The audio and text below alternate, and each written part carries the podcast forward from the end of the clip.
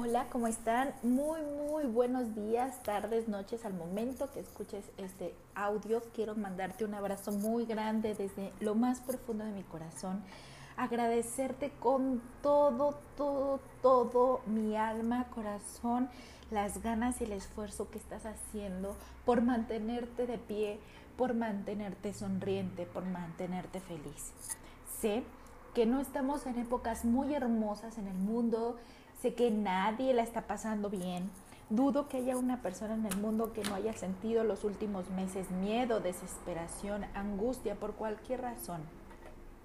Así que hoy, desde mi cachito, desde mi lugar, quiero mandarte un abrazo muy grande y decirte que todo, todo, primeramente Dios, va a estar bien. Porque somos hijos de Dios y con los hijos de Dios nadie se mete. Y pues bueno, en vista de todo esto que está pasando en el mundo, y quiero contarte una historia. La verdad es que desde la semana pasada tenía muchas ganas de ya platicar contigo, de, de abrazarte. Para bien o para mal, el vecino estaba haciendo ruido acá abajo y no me permitió grabar, pero hoy ya estoy aquí.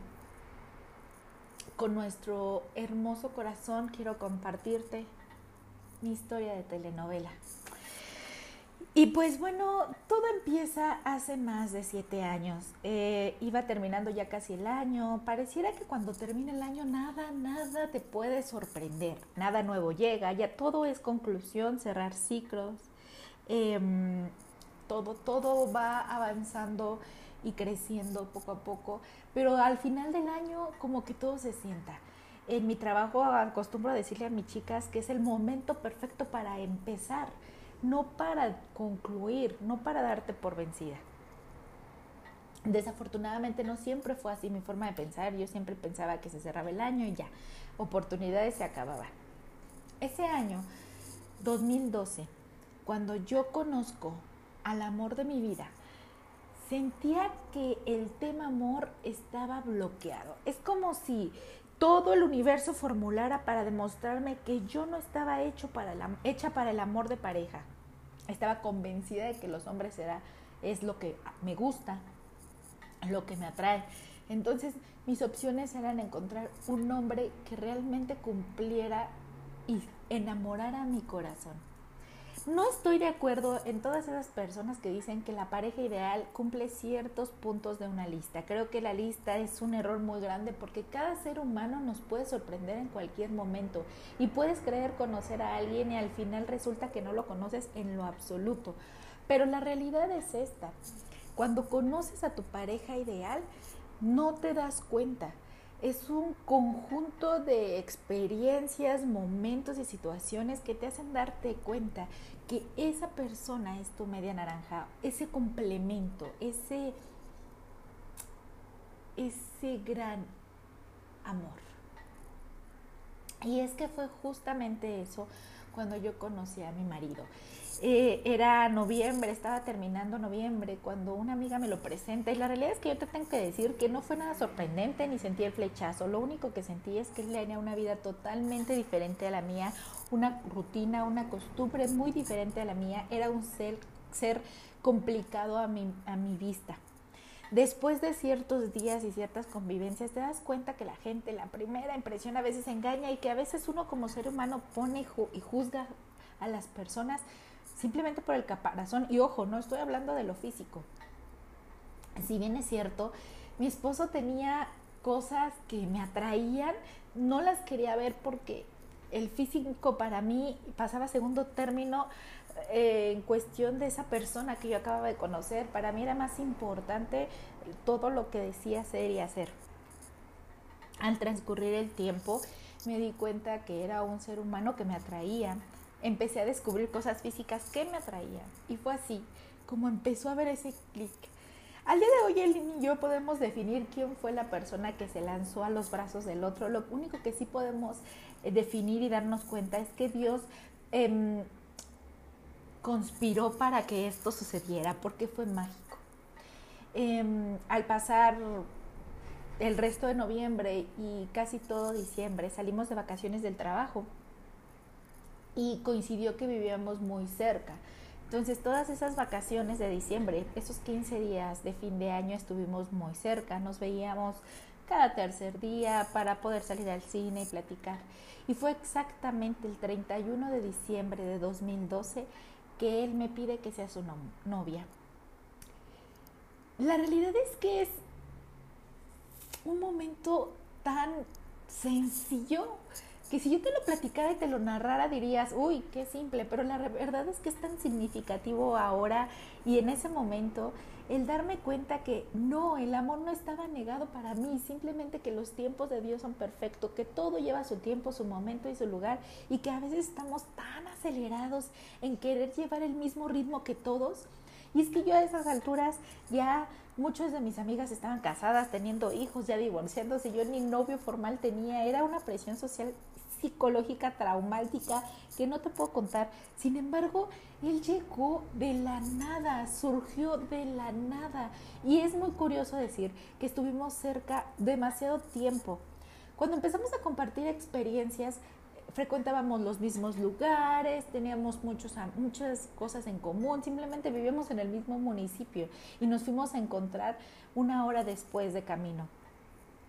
Fueron cosas muy, muy extrañas lo que pasó, pero al final de cuentas, ese 31 de diciembre de 2012, él y yo comenzamos una relación muy, muy hermosa, intensa y a prueba de balas. Así transcurrió del 31 de diciembre de 2012 al 31 de diciembre de 2013, un año eh, muy bonito, de subidas y bajadas, donde nos conocimos, donde el pasado de cada uno de nosotros nos ponía retos, donde las condiciones de vida de cada uno de nosotros, las costumbres, nos empezaban a poner retos, pero como todo primer año de novio surgió lindo, me enamoré. De verdad, en ese año de novios yo sentí lo que era enamorarte de una persona fuera de lo físico, de lo emocional nos conocimos, nos apapachamos, nos seducimos, nos amamos demasiado. Ese año fue muy intenso. Al comenzar el año 2013 empezaba una etapa que nosotros no nos íbamos a imaginar. Y es que, pon atención, justamente en marzo de 2013 yo comienzo con los síntomas que ya te había platicado anteriormente sobre mi enfermedad.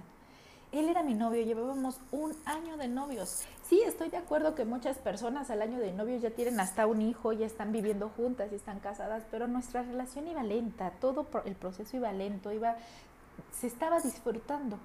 Entonces, comenzó el año, llegó mi cumpleaños, festejamos nuestro primer aniversario, todo fue hermoso hasta que llega ese momento donde empiezo con complicaciones de salud y donde todo empieza a cambiar, ¿sabes? Una relación de dos personas muy jóvenes, donde eh, existe una relación de amor, donde pasan cosas que pasan entre dos personas jóvenes, donde salíamos todos los domingos a comer, a conocer lugares, a caminar hora tras hora, conociendo lugares que para mí eran nuevos y tal vez para él no, pero se vivía de forma diferente. De la nada todo cambió.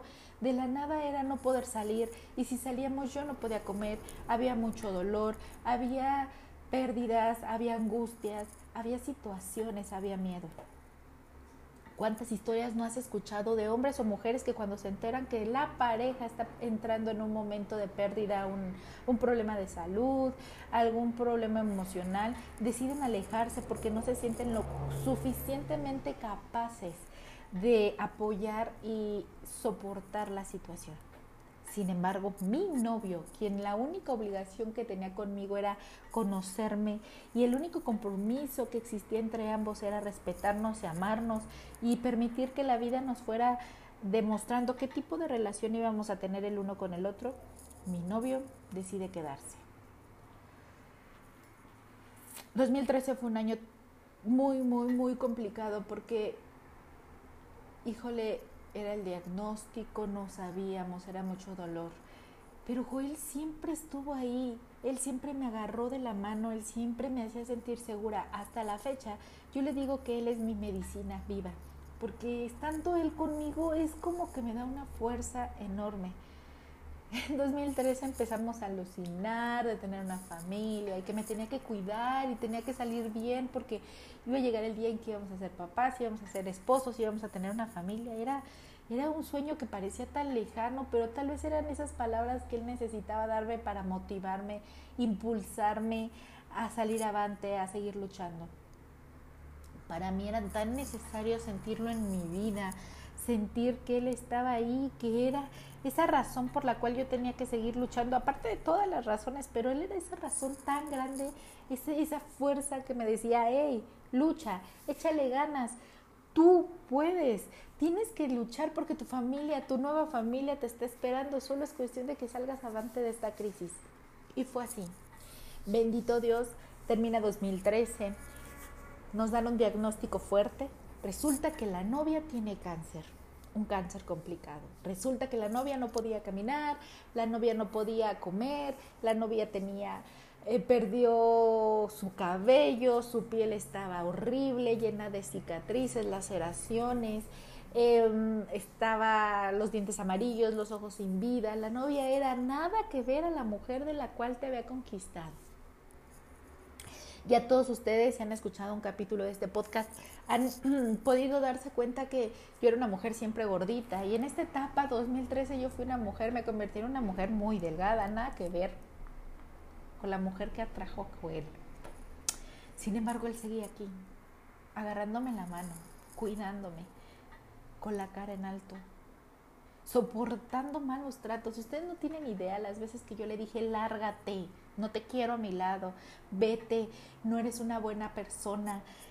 Todas esas formas que yo le trataba de alejarlo de mí porque yo no creía o no entendía cómo yo me merecía a alguien como él.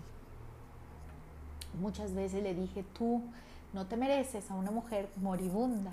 Necesito que te vayas, hagas tu vida, eres joven, ten una mujer que te pueda dar hijos, que no pase por cáncer, que no pase por todo eso. Tú no tienes por qué estar viviendo esto. Sin embargo, él se quedó, se iba en ese momento y al día siguiente estaba tomando mi mano. Entendió y estuvo ahí.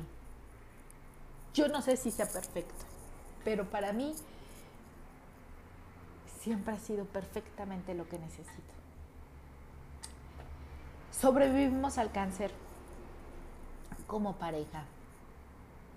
Sobrevivimos a, esos, a ese año tormentoso 2014 empieza con una esperanza, vamos saliendo avantes, volvemos a retomar nuestra vida a medida de lo posible, concluyo mis quimioterapias y mis tratamientos médicos y es entonces, en el momento preciso, cuando yo doy el salto y decido regresar a trabajar.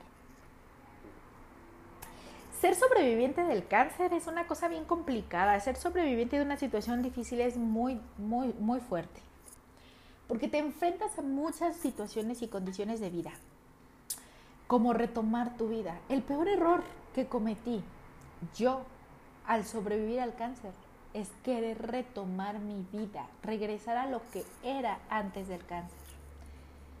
Quería regresar a mi vida bonita, quería regresar a ese momento cumbre de mi vida donde lo tenía todo, trabajo, dinero, salud, amor. Pero no, y desde ese momento hasta hace muy poco he ido sobre corriente, contracorriente, esforzándome en regresar a esa vida. Pero ¿qué diablos me pasa? Si esa vida fue la que me enfermó, la que me llevó a todo ese proceso del cáncer. Aquí lo que yo tenía que hacer es dar un salto y comenzar una nueva vida con la gente que querría mantener. Y y pasa algo muy chistoso. Yo regreso a trabajar y toda la gente cree que ibas a llegar como una nueva hija de Dios, pero una santa. O sea, inmaculada o no entiendo, no, no, puedo explicar la forma en cómo la gente de mi trabajo y de mi vida quería que yo regresara a la vida. Pero yo regresé con una actitud muy diferente, un poco llena de arrogancia, un poco llena de prepotencia, de muchas cosas, pero Hubo muchos conflictos de pareja en ese transcurso 2014, 15, 16, 17, 18. Terminábamos el cáncer, pero comenzábamos con otro problema, que era acabar con los tumores neuroendocrinos y viene una cirugía muy complicada donde me extirpan 30% de mi estómago, intestino, mi vesícula. Nuevamente son meses y meses de estar encerradita en casa cuidando la salud otra vez mi físico se ve afectado y ahora de forma permanente. Ahora tengo una cicatriz que va desde mis senos hasta el ombligo y nuevamente empiezo a estar enferma, a tener que volver a cuidar mi alimentación, a volver a trastornar la vida de pareja. Y, esto es un relajo, se vuelve algo tan complicado. Emocionalmente para mí era muy difícil porque yo estaba creciendo, estaba evolucionando y a él estaba soportando, estaba resistiendo.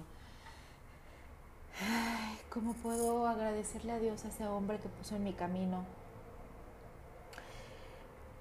Al concluir los procesos tal vez más complicados de salud, él empieza con problemas de salud. Sí, tal vez tú vas a decir nada que ver como los que yo había vivido, una hernia, algunos eh, conflictos este, eh,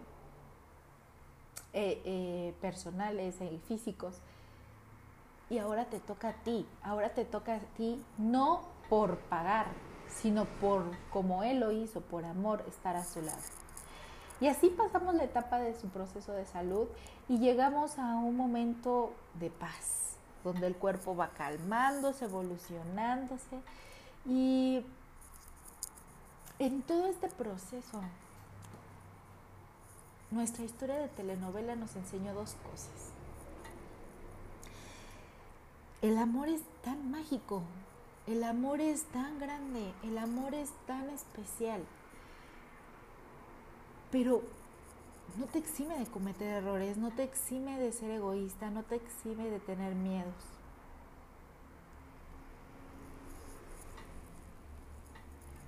En 2018 tomamos una decisión.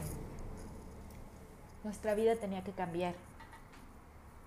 Nuestra vida tenía que avanzar. Era momento de crear una familia. Pero, ¿saben?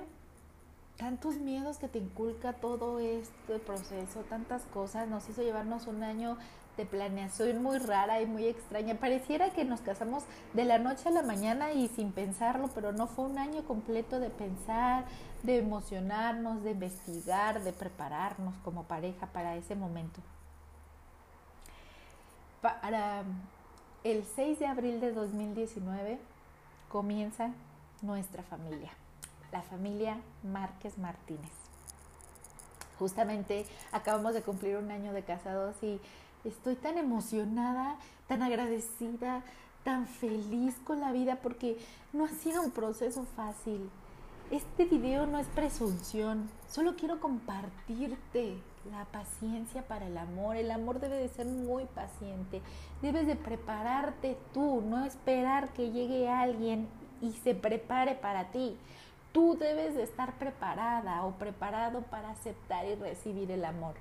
Porque es de la única forma en que éste va a llegar a tu puerta y te va a permitir disfrutarlo. Hoy tengo al hombre de mi vida a mi lado y no sé si sea para siempre, lo deseo con todas las fuerzas de mi corazón, con todo el deseo de mi alma, que Joel y yo, la historia Joel era ahí sea eterna. Deseo poder dar vida gracias a ese amor, deseo ser una familia no ejemplar, pero en base a Dios, llena de amor, llena de amistad, de diversión, de apoyo. Tengo un hombre que apoya cada una de mis locuras y me abraza y me dice todo va a estar bien y que no me permite renunciar. Agradezco tanto a la vida que me diera esa oportunidad de engrandecerme como persona y como ser humano para poder recibir al hombre de mi vida y poderlo atesorar y poder entender que todos somos seres humanos. Insisto, esto no ha sido perfecto, pero lo único que te puedo decir es que hemos aprendido tanto. Lo que nos mantiene juntos, a Joel y a mí el día de hoy, es ese amor, esa paciencia, pero sobre todo Dios. A nuestra forma siempre ha sido parte de nuestra relación, siempre nos ha apoyado, nos ha abrazado, nos ha recogido y quiero darte este mensaje de vida. Si no has encontrado a la mujer o al hombre de tu vida, es porque Dios te está preparando para que se encuentren en el momento perfecto, ni antes ni después. El amor no tiene edad, no tiene fecha, no tiene momento. El amor lo único que tiene es existencia. El amor es la forma más grande y extraordinaria que Dios te dice aquí estoy. Y si ese hombre o esa mujer ya están hechos y ya están en este plano, lo único que tienes que esperar volverte lo suficientemente digno de recibir el amor que Dios te va a mandar. Un amor donde seas feliz, donde no va a ser perfecto, porque eso es el amor es imperfecto, el amor de pareja es imperfecto, pero un amor donde tú seas capaz y te sientas merecedora tantas relaciones que fracasan, tantas cosas que pasan a nuestro alrededor, tantas permisiones que le damos a la gente que creemos que nos ama. Es porque nosotras no nosotros mismos no nos hemos preparado para ser capaces de recibir amor. Hoy quiero decirte que te prepares, acércate a Dios, estudia, vuélvete esa persona que tú misma estás orgullosa. Y es en ese momento, en el momento que tiene que llegar esa persona a tu vida, es el momento perfecto, exacto y divino. Joel no debía de llegar antes ni después, yo lo necesitaba a mi lado para sufrir todas estas tormentas que hemos vivido juntos y más. A veces él, a veces yo, a veces externas. Hoy no puedo más que estar agradecida con mi Dios y gritar fuertemente lo dichosa que soy de tener a su hijo Joel a mi lado.